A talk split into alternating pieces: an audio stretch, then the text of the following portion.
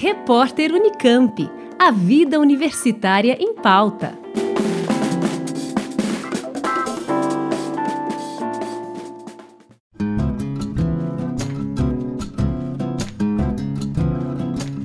Jornalista do IDEA, o Instituto de Estudos Avançados da Unicamp, Guilherme Gorgulho, lança no próximo dia 30 de outubro, a partir das quatro e meia da tarde, o seu segundo livro intitulado Massa Crítica, Unicamp e a origem do Polo de Tecnologia de Campinas, que está sendo publicado pela editora da Unicamp. O lançamento integra a programação do Inova Campinas, evento da Agência de Inovação da Unicamp, que acontece na Expo Dom Pedro nos dias 30 e 31. Sobre esse assunto, eu converso agora por telefone com o autor da obra, o jornalista Guilherme Gorgulho. Olá, Guilherme, muito obrigada pela entrevista. Olá, obrigado a você, Juliana. Guilherme, conta para os nossos ouvintes sobre esse seu segundo livro. Qual foi o ponto de partida dessa obra? Bom, a ideia para esse livro surgiu do professor Júlio Radler Neto, é, professor do Instituto de Física da Unicamp, que em 2013 me propôs fazer uma pesquisa a respeito de como a Unicamp havia é, estimulado toda a criação de um polo tecnológico é, em Campinas a partir da sua criação nos anos 60. Então, eh, eu trabalhava no Fórum Pensamento Estratégico, aqui no gabinete do reitor, nessa época, e o professor Júlio Radler era coordenador do Fórum Pensamento Estratégico. E a partir de então, eu dei início a essa pesquisa, fazendo várias entrevistas, cheguei a somar é, 30 entrevistas com pesquisadores, é, professores, protagonistas é, dessa história sobre a, a, o início da Unicamp e do Polo de Tecnologia de Campinas.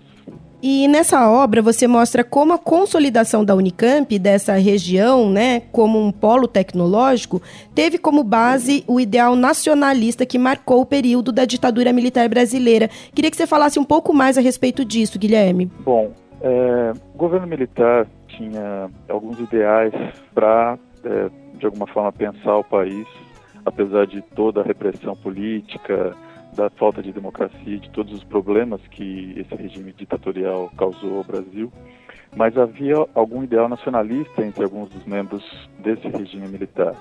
É, de certo, não eram todos, porque é, no momento inicial o Brasil pensou que não era necessário investir em tecnologia própria, que seria melhor é, fazer uma aquisição de tecnologia própria é, externa ao Brasil para poder desenvolver o país, o que, no meu ponto de vista, foi totalmente equivocado. Mas no final dos anos 60, início dos anos 70, em meio ao, ao milagre econômico, que, que havia um crescimento muito grande da economia do Brasil, se decidiu, de uma certa forma, investir é, na tecnologia própria, no desenvolvimento. E a Unicamp, como estava nascendo nesse momento também, no final dos anos 60, se aproveitou muito dos contatos que o reitor Zefirino Vaz tinha com o governo militar para é, canalizar esses recursos e estimular a criação de, de um centro de pesquisa muito diferenciado dentro da Unicamp, voltado para a questão tecnológica. É a partir desse, desse relacionamento é que a Unicamp conseguiu é, se destacar a partir do começo dos anos 70.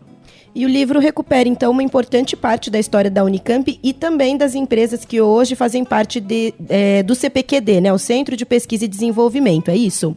São várias, é, são várias iniciativas, a partir principalmente do desenvolvimento de capacidade dentro do departamento do Instituto de Física da Unicamp e também da Faculdade de Engenharia Elétrica no início dos anos 70 que com um programa integrado que o, que o, o Instituto de Física acabou é, sendo financiado pela Telebrás, é, que foi criado em 1972, e com isso foi formando pesquisadores e produzindo pesquisa básica e aplicada e gerando esse conhecimento para a fabricação de dispositivos e outras tecnologias.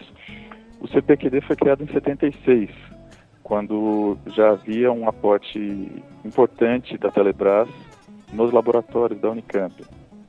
E era um momento de ruptura tecnológica, então foi muito importante uh, a Unicamp ter optado por investir na área de telecomunicações. A tecnologia de fibra ótica, por exemplo, ainda estava começando nos países eh, desenvolvidos E então com isso o Brasil pôde investir e conseguir disputar um espaço é, com grandes é, empresas e, e, área também acadêmica do exterior, né? E com isso essa modernização das telecomunicações que o Brasil estava necessitando nos anos 70 e o investimento da, dos recursos do governo federal e as boas relações também da alta cúpula da universidade com o governo federal e com a ditadura militar, possibilitou que essas tecnologias fossem empregadas em empresas, fossem repassadas para empresas e essas empresas foram se instalando na região de Campinas também para poder produzir esses equipamentos.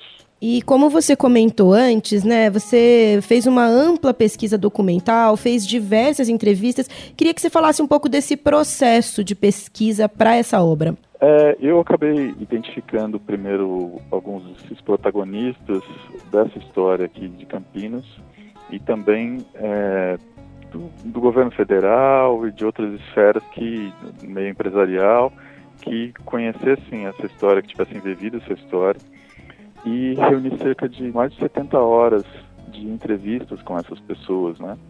algumas das quais uh, até já faleceram recentemente, como o ex-ministro João Paulo dos Reis Veloso, que eu tive a oportunidade de entrevistá-lo no Rio de Janeiro, ou uh, também outros, outras personalidades importantes do, do início aqui da história da Unicamp.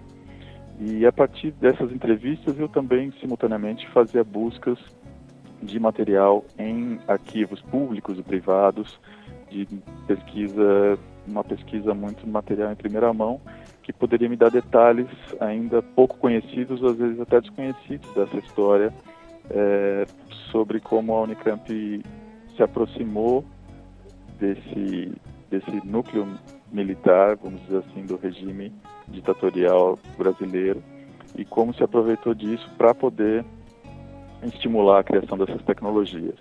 Então também fiz uma pesquisa muito grande com jornais da época, um acervo muito grande de jornais para poder entender e, e, obter detalhes sobre esse processo. Guilherme, é, eu vi que você buscou trabalhar dentro de uma tendência aí do jornalismo literário. Como é que foi aí unir essa questão né, de, de um tema mais acadêmico com um estilo mais literário? Sim, o tema é um tema de interesse acadêmico realmente mas a minha ideia como jornalista era poder fazer o livro numa linguagem mais acessível, que pudesse é, ser é, lido por um público mais amplo, em que pessoas que não necessariamente sejam da academia ou que convivam com esse ambiente, mas que pudessem ter interesse e que entendam um pouco mais dessa história. Então minha ideia foi, foi colocar diálogos, foi reproduzir muitos diálogos e, mas todos com base em, em, nas próprias fontes, ou seja, ou entrevistas da época de, de, pessoas que também já faleceram, mas ou de pessoas que me deram essas entrevistas e descreveram esses diálogos como foram realmente criados. Eu não criei nenhum diálogo, mas quis enriquecer uh, a, o livro com, com esse tipo de abordagem do jornalismo literário, porque eu acho que seria muito eficiente para poder permitir um público amplo ter acesso a ele. Guilherme, quem não puder comparecer ao lançamento no dia 30, como é que faz para adquirir a obra, conhecer melhor esse trabalho? Bom, esse livro está disponível no site da editora da Unicamp também, para venda. E também, então, de qualquer lugar é, do país é possível comprá-lo pela, pela internet, né? Então, basicamente, esse eu acho que é a melhor forma de, de ter acesso e nas, nas livrarias também, com certeza a editora da Unicamp está também distribuindo nas grandes livrarias, eh, não só aqui da, da cidade de Campinas, como em outras regiões. E como é que está a sua expectativa agora para o lançamento? Muito boa, tem sido muito boa a recepção da, das pessoas para quem eu já mostrei a obra e que tiveram contato com esse material. E apesar de ser um livro é, que eu fiz na linguagem do jornalismo é literário, né? Mas ele tem uma preocupação acadêmica, um embasamento acadêmico por trás é, dessa pesquisa. E eu espero que possibilite que mais pessoas tenham conhecimento sobre essa história, não só pesquisadores da área que trabalham com esse assunto, mas também que o público em geral possa conhecer essa história e saber um pouco mais é, sobre esse importante capítulo da história brasileira. Muito obrigada pelas informações, Guilherme. Desejo um ótimo lançamento a você. Obrigado a você, Juliana. Conversei com o escritor e jornalista Guilherme Gorgulho, que no próximo dia 30 de outubro realiza o lançamento de seu segundo livro, Massa Crítica, Unicamp e a Origem do Polo de Tecnologia de Campinas, pela editora da Unicamp.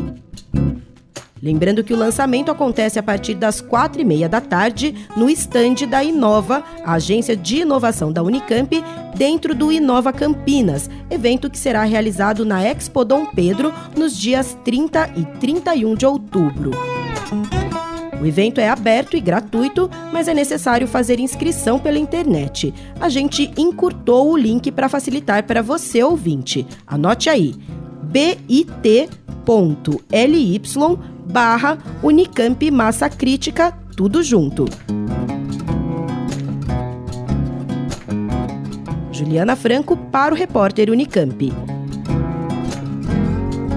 Rádio Unicamp. Música e informação de qualidade.